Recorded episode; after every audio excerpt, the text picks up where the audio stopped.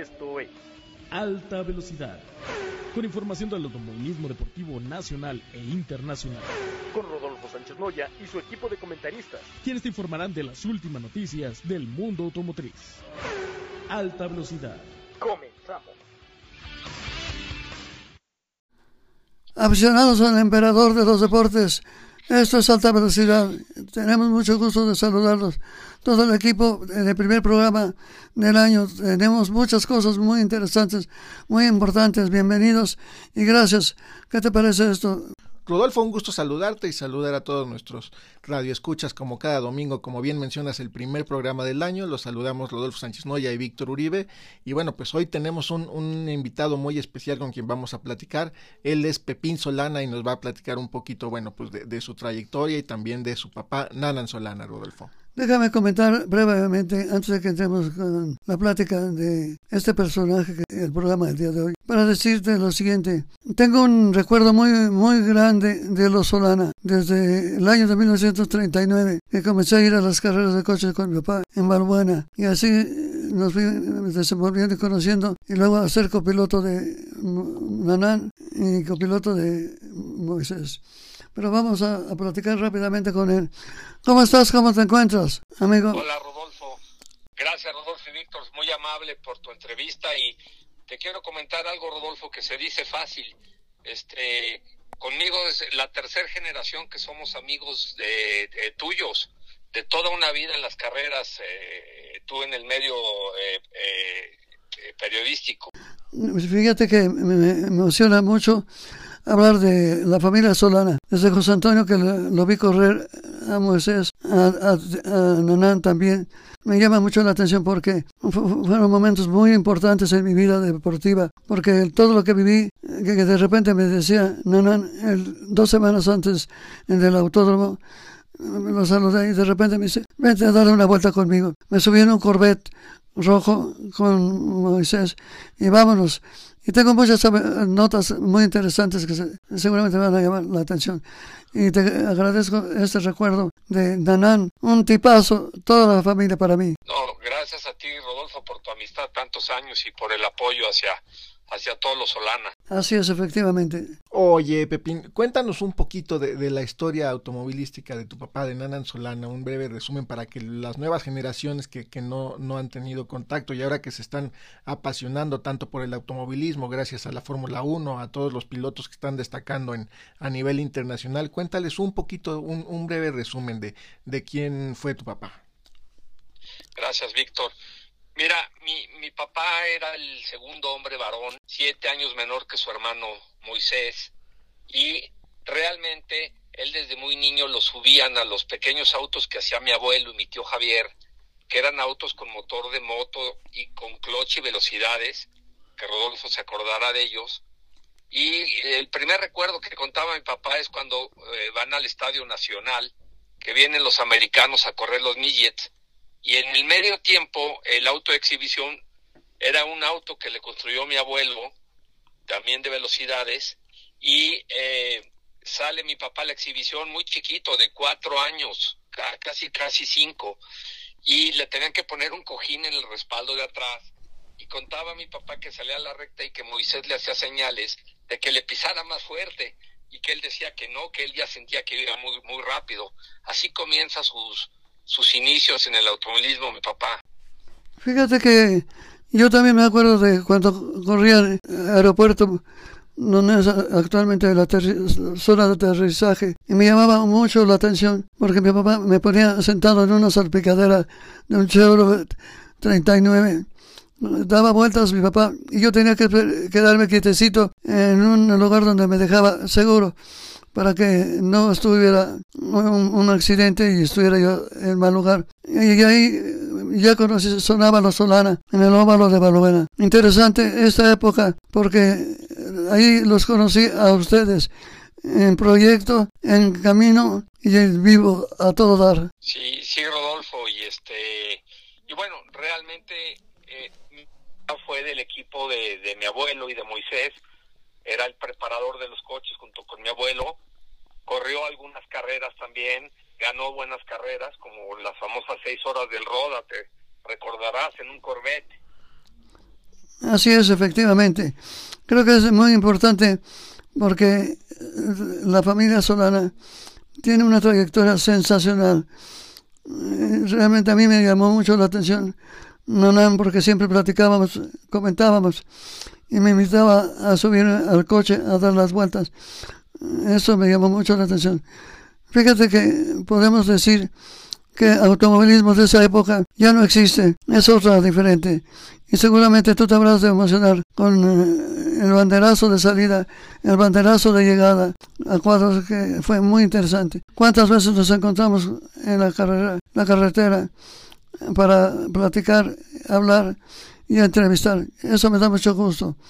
Vamos a ver qué nos dice aquí nuestro buen amigo, mi compañero de transmisión. Pues sí, como bien mencionas, Pepín, tu papá ayudó mucho a preparar autos, pero bueno, creo que era su pasión también, también el correr, ¿no? Por ahí también corrió rallies, corrió diferentes competencias a lo largo de, de su carrera, además de preparar autos, creo que tuvo buenas competencias y una trayectoria, bueno, pues como menciona Rodolfo, de una familia que por tradición, este, el deporte motor ha sido parte de ustedes. Sí, Víctor, y bueno, también me faltó comentarte que además de los autos, eh, participó en el Maratón Náutico del Río Balsas.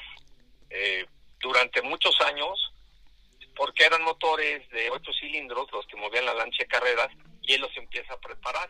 Y, y después de eso también la carrera panamericana en su época moderna, también participó en muchas carreras panamericanas como piloto y como preparador.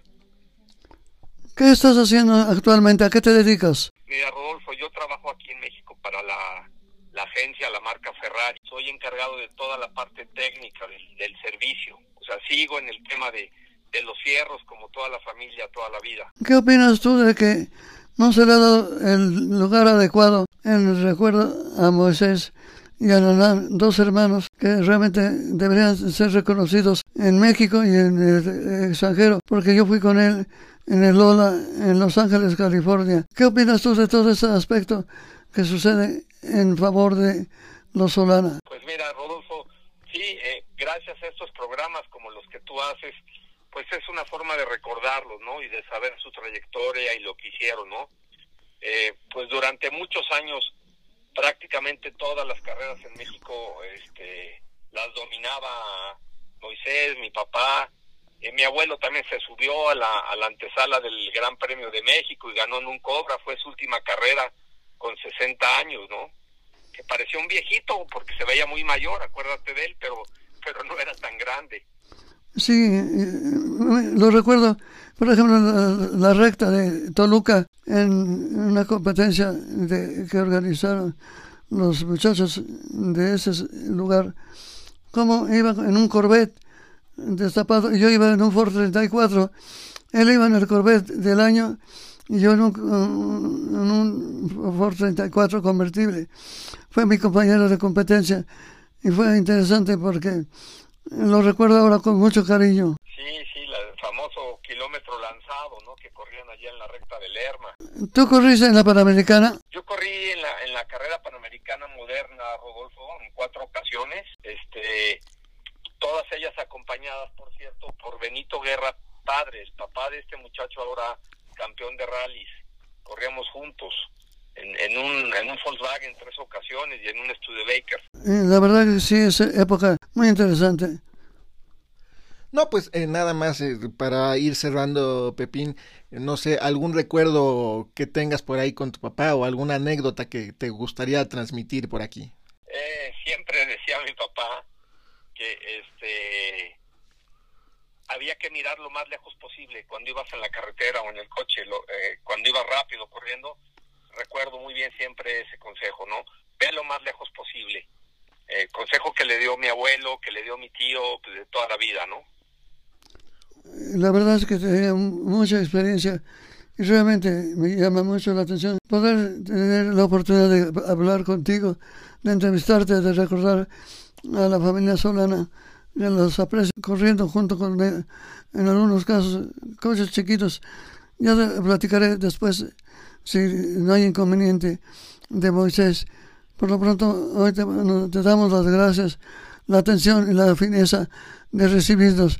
Yo ya tengo algunos años encima, pero aquí estamos dándole duro acelerando a fondo. Rodolfo, eres muy amable, te felicito por toda tu trayectoria y que sigas haciendo esto. Yo me acuerdo de toda la vida de ti, obvio, desde, desde niño, en las transmisiones, en la televisión, cuando iba con mi papá, nos encontramos en el autódromo. Te felicito por todo lo que has hecho y, y que sigas adelante. Y muchas gracias también a ti, Víctor. Muchas gracias a ustedes, muy amables, felicidades, enhorabuena.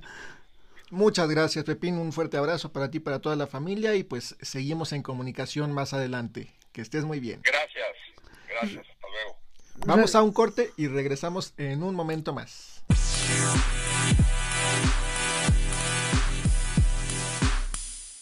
Bueno, información que tenemos importante, por ejemplo, el caso de cambios de pilotos que se van a otra escudería. ¿Qué va a pasar con Checo Pérez? ¿Cómo la ven? Así es, Rodolfo, pues vamos a platicar con nuestro gran amigo Omar Álvarez, quien nos va a contar un poquito todas las novedades, todo lo que hay, por ahí la salida de Ross Brown, por ahí también comentar algo acerca del calendario, este que tiene por ahí todavía un cambio posible para 2023, y bueno, pues la formación ni más ni menos que de una nueva escudería para Fórmula 1. Omar, un gusto saludarte, ¿cómo estás? Gracias, Víctor. Muy buenas tardes. Me da gusto saludarte también. Muchísimo gusto en saludar a, Rodolfo. ¿Cómo estás? Muy buenas tardes. Gracias por esta introducción. Feliz año para todos. Vamos arrancando, por supuesto, el 2023. Y efectivamente, Rodolfo, Víctor, como bien lo mencionan, con mucha información. Todavía no arranca la actividad oficial de la Fórmula 1, sin embargo, pues hay mucha información alrededor de la máxima categoría en diferentes, en diferentes sentidos, como bien lo mencionabas, Víctor, bueno, pues de entrada creo que lo más importante que se ha dado esta semana ha sido el pronunciamiento, el, anuncio que dio el, la, el equipo de Andretti, encabezado por Michael Andretti, el hijo del ex campeón mundial de Fórmula 1, Mario Andretti, que forman un grupo promotor y organizador de competencias de automovilismo deportivo en diferentes categorías. Participan, de hecho, con diferentes equipos en la Indy, en la NASCAR y en diferentes categorías de, eh, del deporte motor. Y bueno, pues ellos han manifestado eh, durante varios años ya, de hecho, en varias ocasiones, su interés por, por ingresar, por entrar a participar en la Fórmula 1 en la máxima categoría. Pero esta misma semana, de hecho, dieron un anuncio muy importante eh, en relación a ese, a ese propósito de haberse asociado con eh, ni más ni menos que con el gigante constructor de autos eh, norteamericano General Motors a través de su marca, una de sus marcas más importantes que es Cadillac, una de las marcas que también ya participa en eh, diferentes categorías del deporte motor, sobre todo pues, en el tema de resistencia, ¿no? En INSA, en NASCAR y en algunas otras categorías. Y son además constructores de motores. ¿Qué tiene de importante esto, Víctor, Rodolfo, amigos? ¿Por qué tan, tanta importancia alrededor de esta asociación de Andretti con Cadillac? Bueno, de entrada porque recordemos que el año pasado ya se habían manifestado en ese sentido, de, le habían se habían pronunciado con la intención de entrar al Fórmula 1, sin embargo algunos de los equipos, la propia Fórmula 1 y la FIA, no había permitido el ingreso de nuevas eh, solicitudes. Sin embargo, bueno, pues esta misma semana también la FIA, a través de su presidente, eh, Ben Sulayem, se manifestó abierto a escuchar las solicitudes eh, nuevas solicitudes de ingreso por parte de nuevos equipos a la Fórmula 1. Esto evidentemente eh, abrió la posibilidad y de inmediato, dos días después de que se anunció eh, de que se pronunció el presidente de la FIA en ese sentido, bueno, pues Andretti dio el comunicado de esta asociación. Y los equipos de Fórmula 1, o sea, eh, junto con la propia Fórmula 1 y la FIA, se habían también manifestado en el sentido de que mm, Andretti necesitaba traer a un motorista a la mesa, es decir, no necesariamente con eh, la utilización de motores de los proveedores actuales de Fórmula 1, como Renault, por ejemplo, que se había escuchado la posibilidad de que se asociara con Renault para ser proveedor de los motores del equipo de Andretti. Y sin embargo, bueno, pues ya Andretti tiene a un fabricante, un constructor y fabricante de motores norteamericano. No sabemos todavía, eh, no se sabe si van a participar eh, en el 2000, a partir del 2026 con el motor norteamericano, pues habrá que esperar a, que se confirme toda esta información, pero podría ser algún otro motorista que ya es proveedor de, Fórmula 1, como lo, menciono, como Renault sería el posible proveedor de motores. Pero ya teniendo eh, como socio a una empresa norteamericana muy grande, muy fuerte, con muchos recursos y fabricante de motores de competencia, Cadillac, pues evidentemente se abre la posibilidad de que sean ellos los, eh, los eh, proveedores de las unidades de potencia del equipo de Andretti. Vamos a esperar, a ver, vamos a ver cómo se desarrolla a lo largo de este año esta noticia. Por lo pronto ya es un fuerte candidato a ser el onceavo equipo en la Fórmula 1. Y bueno, pues recordemos que Andretti había intentado comprar por ahí varios equipos que no se le ha dado esas asociaciones. Finalmente, bueno, pues se asocia con eh, General Motors y a través de Cadillac se anunció esta fusión, lo cual, bueno, pues eh, nos, la verdad es que nos llena, la verdad, mucho de, mucho entusiasmo el hecho de que participe un equipo más en la parrilla de Fórmula 1 y pues la FIA se sigue manifestando en ese sentido, ¿no? De que puede abrirse incluso para más para más equipos. Hay por ahí también otro equipo eh, que se, se, escucha, que se está formando, un equipo llamado Panther, pero de origen español, pero bueno, pues no está todavía realmente confirmado eh, más allá de, esa información, ¿no? Por lo pronto, pues esta es una de las informaciones que ha trascendido esta semana, de lo más importante que hay alrededor de la Fórmula 1. No sé qué opinen, eh, Rodolfo, Víctor, sobre este tema. Mira, vamos a, poner lo siguiente como una anécdota. Transmitía yo las carreras de los, de los coches americanos en Estados Unidos durante 10 años y vi correr los Cadillacs que hacían un buen papel de color negro los coches, pero tuvieron problemas porque no estaban de acuerdo con el reglamento. Y eso era interesante porque corrían o no corrían. Pero lo más curioso es que las anécdotas cuentan que ya existía en 1910 en Rusia gana un coche Cadillac que, fue interesantísimo. Eso me llama la atención porque también lo ligo con Mario Andretti. Mario Andretti, estoy transmitiendo la carrera de las 500 millas de Indianápolis. Aquí tengo la fotografía en mi estudio. Cuando se viene la lluvia y se tiene que interrumpir durante 3, 4 días. Y Mario Andretti estaba enfrente de mí.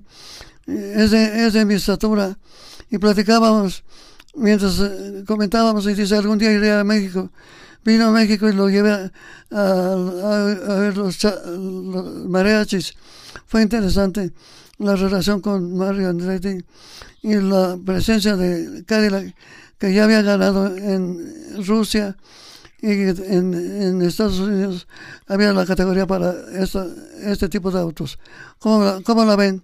Pues interesante y, también interesante ver un, equipo o una marca americana, ¿no? Finalmente sabemos que la Fórmula 1 siempre ha tenido esa tendencia por, por marcas y motoristas europeos. Entonces, bueno, pues será interesante ver cómo se va llevando este, este año para que se lleve a, a buen término y bueno, pues veamos a Cadillac corriendo en Fórmula 1 también. Así es, así es, Víctor Rodolfo, como siempre, interesantísimas tus anécdotas, sobre todo pues tratándose de Mario Andretti y de la familia Andretti, es una familia involucrada en el automovilismo deportivo de prácticamente toda la vida, desde que yo recuerdo. De hecho, uno de los eh, pilotos que me hizo enamorarme de la Fórmula 1 fue precisamente Mario Andretti, por allá del 77, 78, cuando ganó el campeonato. Vamos a ver cómo se desarrolla esta, esta información, esta noticia y esperemos, como, como dices, Víctor, bueno, pues ver un equipo 100% norteamericano corriendo en la Fórmula 1, que por cierto, bueno, también traería la intención de eh, alinear pilotos norteamericanos. Ya se habla, por supuesto, de Colton Herta, que ha hecho algunas pruebas con McLaren recientemente y es un piloto, bueno, pues eh, muy, muy experimentado, con muchas posibilidades de llegar a la Fórmula 1 de la mano de un equipo norteamericano. Así que bueno, vamos a ver cómo se desarrolla todo esto. En eh, otra de las informaciones, como bien lo mencionamos al principio, Víctor, bueno, pues el, el calendario de la Fórmula 1 se sigue moviendo, no está todavía 100% definido, ya se había retirado el Gran Premio de China. Sin embargo, el tema, el eh, tema de las restricciones por eh, el COVID se han visto reducidas y los organizadores ya están en negociaciones nuevamente con la Fórmula 1 para tratar de regresarlo al calendario de la Fórmula 1 2023 y con esto sería definitivamente, bueno, pues de cumplirse, de lograr regresar al calendario, sí eh, tendríamos un calendario muy robusto, el más robusto, el más amplio de toda la historia de la Fórmula 1, con 23, con 23 fechas. Así que bueno, pues vamos a ver también cómo se desarrolla esta situación. Ya se habían manifestado, ya habían levantado la mano ahí un par de eh, promotores más en Portugal, en, Italia, en diferentes eh, ciudades que, bueno, pues tienen listas las pistas para poderse integrar en el calendario. Sin embargo, bueno, pues la Fórmula 1 puso freno de mano,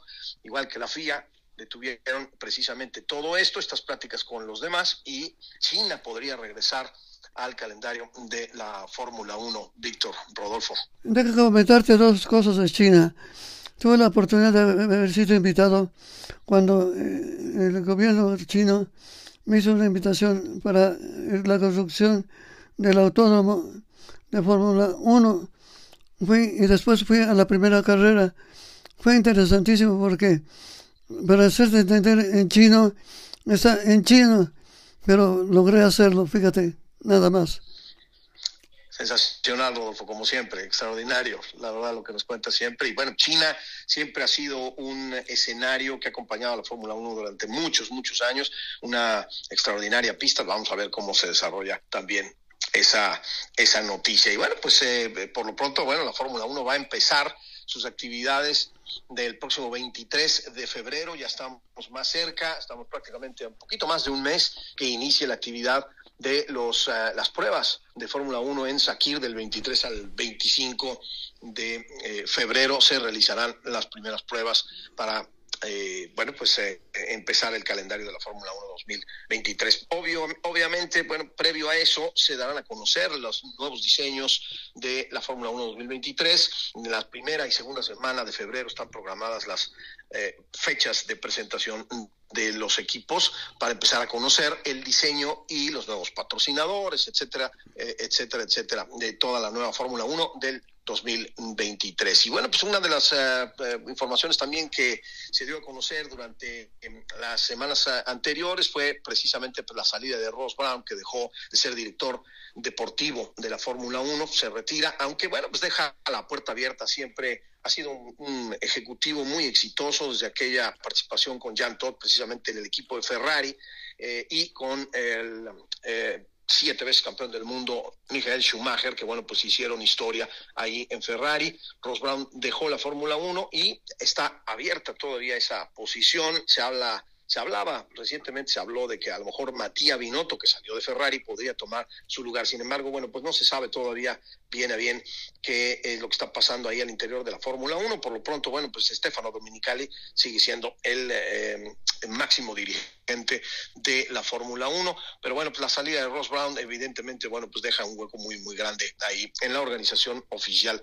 de la Fórmula 1. Víctor. Así es, Omar, y bueno, pues ya estaremos platicando más adelante todo lo que acontezca. Creo que de momento es lo, lo más eh, relevante que tenemos y pues bueno, desear que tengamos un, un gran año de Fórmula 1 y ya ansiosos porque, porque regresen a las pistas. Y hay que tomar en cuenta a Checo Pérez, realmente que regrese el Gran Premio de México a la Fórmula 1 es sensacional.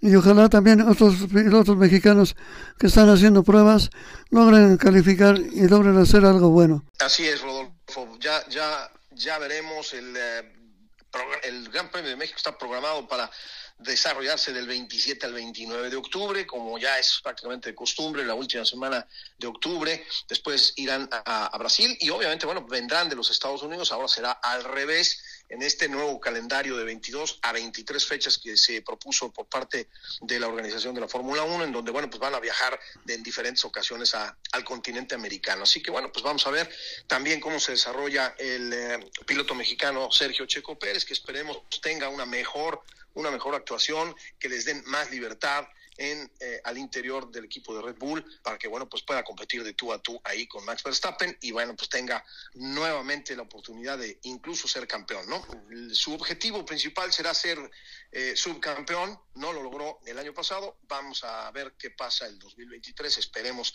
que con, una, con un auto competitivo junto a Max Verstappen nuevamente bueno pues tengan el eh, liderato el primero y el segundo lugar del campeonato. Pero vamos a ver qué dice Mercedes y también vamos a ver qué dice Ferrari con sus cambios de directiva, etcétera.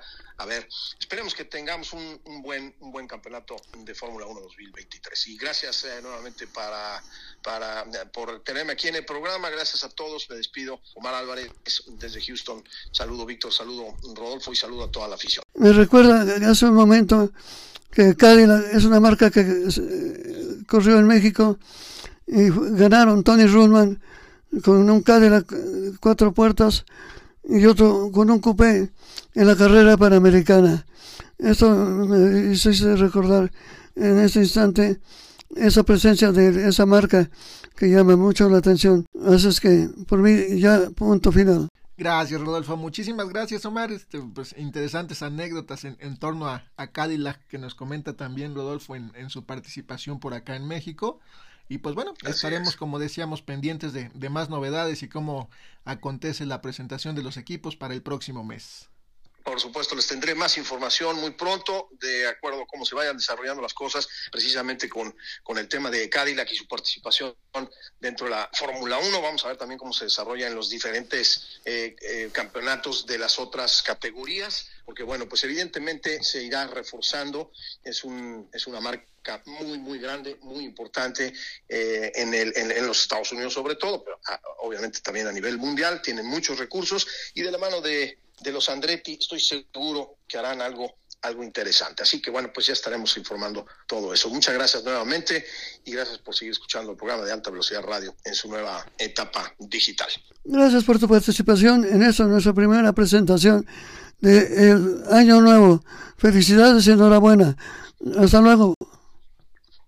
Hasta luego. Un abrazo para todos. Igualmente, Omar. Y regresamos en un momento más.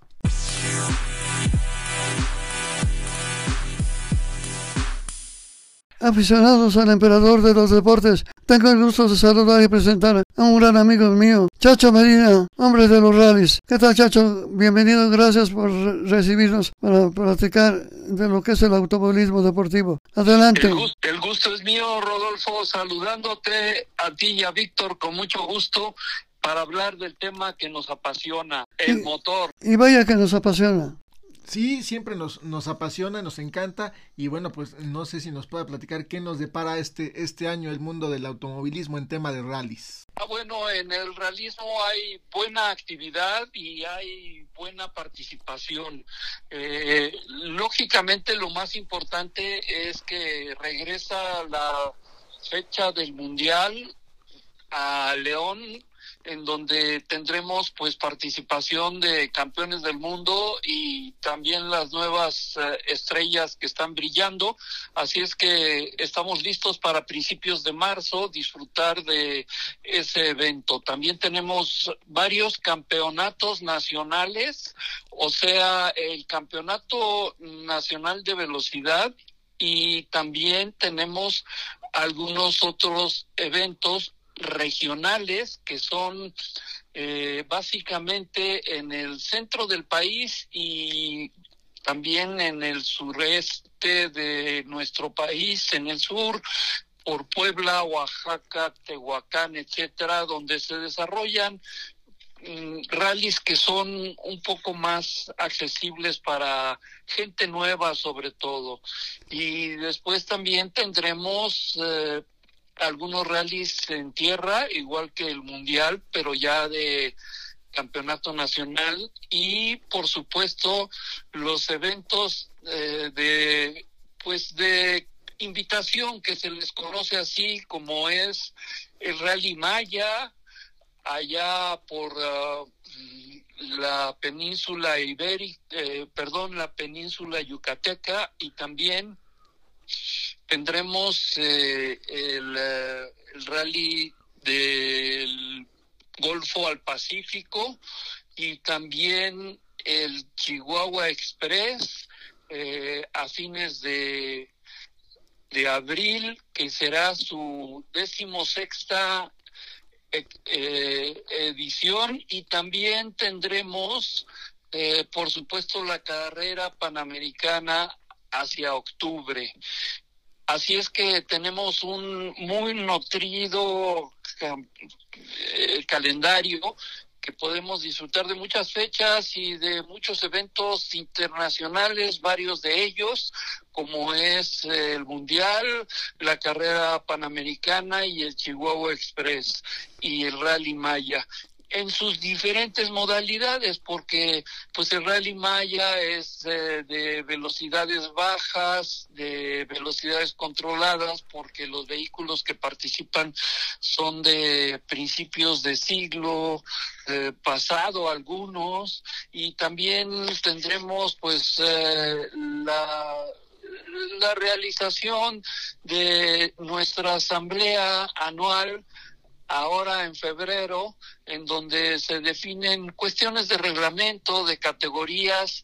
Así es que eh, tenemos mucha actividad en el realismo, mi estimado Rudolf. Indudablemente que quien también tiene un buen impulso a todo esto fue desaparecido recientemente eh, José Abed, que también empujó el evento automovilístico y que hay que recordarlo con mucho cariño. Sí, por supuesto, con mucho respeto también, un gran personaje. Él hizo algunos rallies en sus inicios como competidor con su hermano que fue alguien destacado en el realismo, Julián Abed, que tiene dos campeonatos nacionales y también uh, en últimas fechas José Abed participó en el Rally Maya e incluso un par de ocasiones en la carrera panamericana. A mí me comentó que quería también recorrer las rutas del estado de Chihuahua, pero pues caray, le ganó el tiempo y ya no lo pudo hacer, pero lo extrañamos y le agradecemos mucho todo el apoyo durante muchos, muchos años a ese gran personaje, José Abed, y su hermano también muy importante en el realismo. Indudablemente que así es.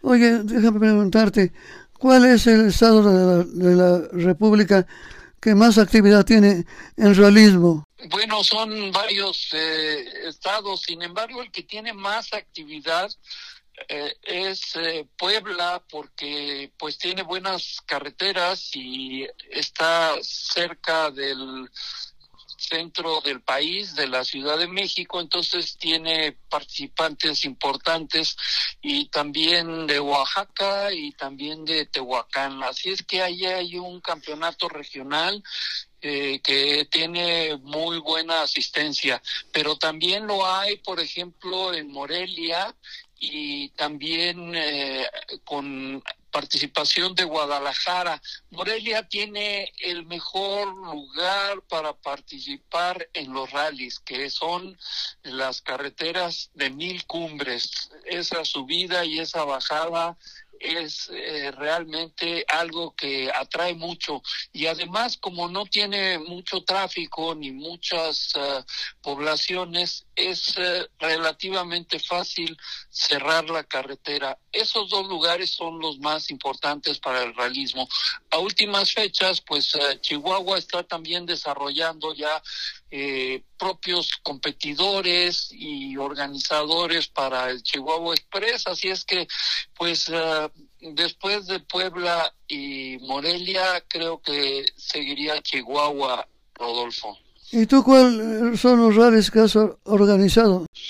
Bueno, básicamente he organizado muchos de, de varios como conocidos como el RAC 1000 y varios otros, pero los que más he tenido el gusto y satisfacción de organizar son rallies Malboro en su tiempo Acapulco y también eh, ahora ya vamos por la edición 16 del Chihuahua Express, pero hubo una época en la que se retiraron los grandes nombres del realismo que tú los uh, recuerdas muy bien, Marco Aurelio Basurto, Freddy Van Buren, Memo Rojas, y grandes, grandes personajes del realismo. Entonces me dediqué a organizar y promover a jóvenes y esto me llevó a organizar 27 rallies universitarios en donde surgieron personas que después fueron campeones nacionales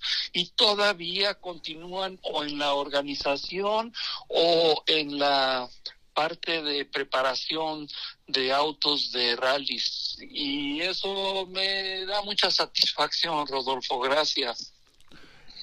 Sí, pues siempre interesante el mundo del, del, realismo en México. También, como mencionas, mencionaste a muchos pilotos reconocidos, destacados a lo largo de la historia que han hecho de este deporte un, un acontecimiento cada, cada que hay una competencia. Y bueno, siempre interesante ver sobre todo un estamos muchos acostumbrados a ver en la televisión las pistas de carreras, lo que es siempre el asfalto, pero bueno, pues las carreteras y, y inclusive terrenos no pavimentados son características muy importantes de los rallies. Así es, Víctor, tienes toda la razón y pues sí, eh, el, el realismo es algo que tiene mucha importancia porque ayuda mucho al desarrollo de los autos de calle que manejamos tú y yo y todo el público que nos escucha. Y me acuerdo de eh, Rodolfo Sánchez Noya arrancando uno de los extenuantes rallies 24 horas.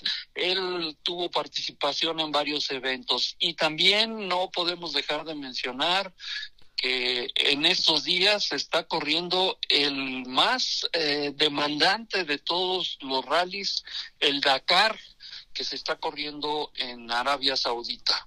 Fíjate que es interesante el inicio de la gente en el automovilismo que llama mucho la atención. Me recuerdo que como tú estás muy metido en los rallies, yo como le hice, fíjate que había un programa de, de, de radio que se llamaba, bueno, Jorge Labardini, el, el, que lo inventó y lo radio volante radio volante y lo metió en la XQ fue interesante, pero el primer rally que corrí, con toda mi experiencia, con todo mi dolor, con toda mi angustia y mi orgullo, fue el primer rally en, el, en Reforma Insurgentes, en una gasolinera.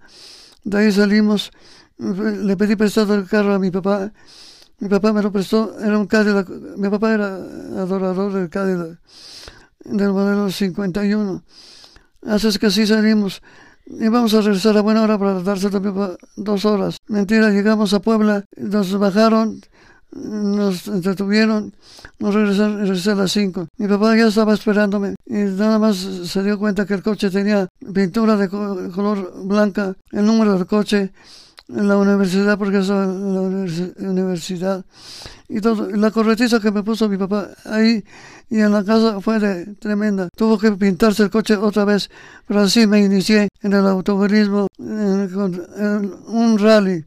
Pues felicidades, una muy buena de tus anécdotas que tienes muchísimas y que yo te pido públicamente, Rodolfo, y ojalá y Víctor me ayude y todo tu equipo de trabajo a que los escribas, por favor, porque, bueno, pues eso tienes que compartirlo y no comentarlo nada más eh, esporádicamente en este tu programa tan escuchado, pero que no, pues hay que hacerlo llegar y que quede constancia, porque luego uno no se acuerda si fue un Cadillac 51 o 54 o X, en cambio ya plasmado en un uh, libro sería muy enriquecedor para el automovilismo nacional, Rodolfo, por favor, y todas tus experiencias con uh, cuando acompañabas a los hermanos Pedro y Ricardo Rodríguez y todas aquellas épocas tan importantes, tan valiosas que hay que rescatar, por favor. Pues lo vamos a hacer con una condición. Me vas a ayudar para hacerlo. ¿De acuerdo? ¿Y sabes por qué? Porque yo te recuerdo a ti que ahí me ayudabas en el Cuenta Gran Premio de. Fórmula 1. Sí, cuenta con todo gusto con, con lo que yo pueda colaborar, pero no hay que perder todas esas anécdotas, todas esas historias, todo eh, ese relato que es tan importante para el automovilismo nacional. Por favor. Con mucho gusto vamos a pensarlo, cómo lo hacemos y nos reunimos. Cuenta con ello, porque fue una cosa muy interesante, de la cual aprendí muchas cosas. Gracias a ello me metí en el, de, en el deporte de radio, de televisión, eh, escrito, y, y, y, quedó padrísimo. vamos a hacerlo. Por favor. Pues muchísimas gracias, arquitecto. No sé si tenga algo más que quiera por acá añadir o comentar. Muchas gracias, eh, Víctor. Eh, los saludo afectuosamente y por favor no dejen de continuar con este programa porque pues no solo da los resultados o qué está sucediendo en el automovilismo en general con Checo, las opiniones importantes, los análisis, sino también lo que estábamos comentando hace un momento, las historias que hay que revalorar, rescatar y difundir. Así es que, pues, ese sería eh, el comentario final, que por favor continúen con el programa y ojalá y si se pueda llegar a plasmar toda la experiencia de Rodolfo en un libro. Gracias. Gracias a ti y a la gente que quiera colaborar con mucho gusto. Ya daremos todos los detalles. Y mira que Chacho Medina es un hombre de automovilismo, de rallies, de circuito, de aceleración y de todo lo que quieras encontrar en él. Me da mucho gusto saludarte y que estemos nuevamente en activo, porque había estado un poquito enfermo, pero ya, ya me estoy aliviando. Afortunadamente le vamos a echar las ganas y va a ser un gran estímulo para mí. Claro que sí, estoy seguro de ello y pues eh, sí sé que tuviste COVID, pero lo superaste como tantas otras uh, contingencias que has tenido y nos saludamos cuando pues tuve el honor y el gusto de compartir contigo y con varios otros eh, personajes del automovilismo que eh, estuviera nuestro nombre en el muro de honor del autódromo hermano Rodríguez con precisamente esas grandes figuras los hermanos Rodríguez Solana Rebaque etcétera, etcétera, etcétera, y por supuesto Rodolfo Sánchez Noya. Qué gusto estar también ahí compartiendo ese muro de honor. Gracias Rodolfo, seguimos en contacto y qué bueno que ya estás eh, superando el problema que tuviste de, del COVID, que ya quedó atrás. Saludos. Muchas gracias, mi chacho. Enhorabuena y estamos en contacto. Gracias por atendernos nuestro llamado. Un gusto, muchas gracias. Un fuerte abrazo, muchas gracias. Regresamos en un momento más.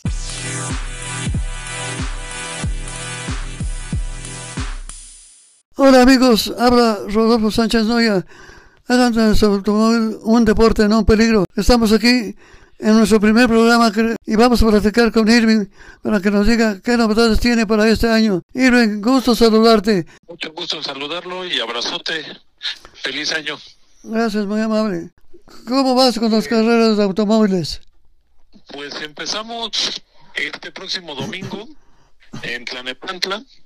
Es un evento multimarca, es con causa vamos a, o sea, carro que vaya a exhibición, carro que entrega un juguete, que se le vamos a entregar al DIF de Tlanepantla para que los entregue a los albergues y este casas hogar que tiene el DIF de Tlanepantla.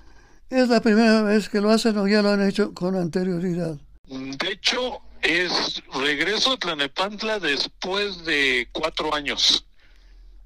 Estábamos haciendo eventos de Mustang hasta el 2017 2018 hice el último, pero fue malo, salió muy mal el evento, porque se hizo en diciembre, una fecha muy mala, y pues no hubo convocatoria como tal. ¿En qué consiste, este, perdón, en qué consiste ese eh, trabajo? Pues son exhibiciones que siempre hemos hecho, exhibiciones estáticas, pero este año lo queremos hacer con causa, este primer evento del año. De hecho, tuvimos un evento en el Parque Naucali el 27 de noviembre y ahí empezamos a decirle a la gente que íbamos a hacer el del 15 de enero en Tlanepantla para entregarle juguetes a los niños. Oye, muy, muy interesante, Irving. Eh, un gusto saludar. Saluda a Víctor Uribe. Cuéntanos, ¿en qué lugar de Tlanepantla se va a llevar a cabo? Para también que la gente que nos escucha el día de hoy pueda por ahí darse cita el próximo domingo. Es en el primer cuadro del centro de Tlanepantla, es la explanada que se llama Doctor Gustavo Vaz, la prolongación Sor Juana y la calle de Vallarta. Ok, es por la parte del, del centro justamente, ahí pasando las vías en esa zona, ¿verdad? Exactamente, es en el primer cuadro del centro de Tlanepantla. Ah, perfecto. Oye, y nos mencionabas entonces que los que van a donar el juguete, bueno, pues cada, cada expositor dona un juguete. ¿Los asistentes también este, participan en, en esta causa? De hecho, también se los puse en la convocatoria, que quien quiera participar como público y llevar un juguete, bienvenido. O sea, no es obligatorio para el público, pero si nos apoyan, bienvenido a la causa. Perfecto, para que nos ayuden llevando su juguete. Y cuéntanos, ¿cuántos coches tienen pensado que van a estar por ahí? Mira, al día de hoy esperamos recibir unos 200 carros. Si se pueden más, pues qué mejor, ¿no? Pero estábamos viendo el día viernes que fuimos a ver la, la explanada y detallitos, pues con 200 autos sí la hacemos. O sea, realmente si llegaran más, pues qué mejor, ¿no? pero la explanada nada más nos tienen media explanada y lo demás va a ser en la calle. ¿Por qué? Porque el municipio de Tlanepantla puso una pista de hielo para lo que fue la época de Sembrina y la quitan precisamente hasta el 16. O sea, realmente va a estar el día 15 ahí la pista de hielo. ¿Y de cuánto tiempo dura esta reunión? Digamos, empieza muy temprano. 9 de la mañana a 4 de la tarde. Y ya de ahí se cierra y ya no hay actividad. Sí, ya este clausuramos a las 4 de la tarde y ya este los asistentes ya pueden ir retirando sus autos. Lo hacemos a estas horas, ¿por qué? Porque si clausuramos a las 5 de la tarde, de acá que salen, ya está oscuro y hay mucha gente que no quiere eh, salir o estar cuando ya empieza a oscurecer. Correcto, por seguridad. Qué bueno, Irving. Oye, ¿y cuál es el más antiguo coche que tendrán por ahí? Mira, hasta ahorita el más antiguo que se ha registrado es un Chevrolet Bel Air 57 convertible. ¿Y cómo se rodean de seguridad? Que no, no los asalten, que se cuiden bien sus pertenencias o los niños o qué sé yo, que es una labor tremenda hacer todo este trabajo y aplaudir el, el, gesto de humanidad con los niños. No, pues muchas gracias y pues este es, empezamos a hacer estos eventos altruistas para incluir a más este entusiastas de los autos y pues realmente la seguridad el municipio nos la pone lo que es la seguridad este pública todo y siempre va a ser todos los eventos que hacemos familiares. Eh, tolerancia cero alcohol por ser una plaza cívica y todo familiar. ¿Quién colabora más ampliamente? Pues aquí están colaborando todo lo que es seguridad pública, lo que es este el departamento de cultura o la Dirección de Cultura de Tlanepantla y el DIF municipal. No, pues muy muy completo, Irving, nos da mucho gusto. Tú como parte también del Club Mustang, ¿sabes cuántos Mustangs o cuál es el Mustang más representativo que tendrán por ahí? Pues mira, este tenemos dos más representativos, un convertible 65 rojo, que es el icono del Mustang que todo mundo queremos tener, y un 67 GTA bastante modificadito, que la verdad es como que la el más bonito que tenemos del club y el de los más antiguos. Wow, qué interesante, qué, qué bonitos. Eh, después estaremos pendientes también para verlos y, y conocer estos ejemplares. Repite la fecha y la hora. Sí, es el 15 de enero, es a partir de las 9 de la mañana a 4 de la tarde. Perfecto, Irving, pues te agradecemos mucho. Ojalá la gente que nos está escuchando se pueda dar cita por ahí el próximo domingo 15 de enero y acompañarnos para conocer estos, estos vehículos. Por lo que acabo de escuchar, tienes varios eventos. No dejes de avisarnos para invitarte, para que nos platiques qué es lo que están haciendo. Sí, claro, nosotros les vamos avisando. De hecho, terminando este evento, empezamos lo que es la convocatoria para el evento que es estandarte del club, que es la Caravana de la Amistad, que se hace el domingo previo a lo que es el Día del Amor y la Amistad. Es una caravana que se hace del Toreo de Cuatro Caminos a la planta de Ford en Cuautitlán Izcalli. Y este año esperamos que nos abra las puertas Ford para poder llegar a lo que es el nuevo corporativo que está en lo más verdes. Te deseamos lo mejor, un abrazo muy fuerte y que salga todo perfectamente bien. Pues muchas gracias y abrazote para todos y los esperamos el próximo domingo. Claro que sí. Por ahí estaremos. Muchas gracias, Irving. Hasta luego. Hasta luego. Pues así llegamos, amigos, al final de un programa más de alta velocidad radio, mi querido Rodolfo. El primero del año, como bien mencionas. Efectivamente, primero del año. Primero Dios tendremos todo eh, tipo de salud, de éxito en México y en el mundo entero. Que Dios nos bendiga. Y a ti, muchas gracias por tu compañía. De nada, Rodolfo, con mucho gusto. Les recordamos que nos sigan en Apple Podcast y en Spotify. Y bueno, pues estén pendientes de, todos los contenidos que tendremos cada semana para ustedes, como siempre, con alta velocidad radio. Recuerden, hagan de su automóvil un deporte, no un peligro. Eso es todo por hoy. Pero sigue las novedades del mundo automovilístico con Rodolfo Sánchez Noya en Alta Velocidad TV. Tienes una cita este próximo lunes a las 8 de la noche por el canal AM Sport. Alta Velocidad TV. Te esperamos.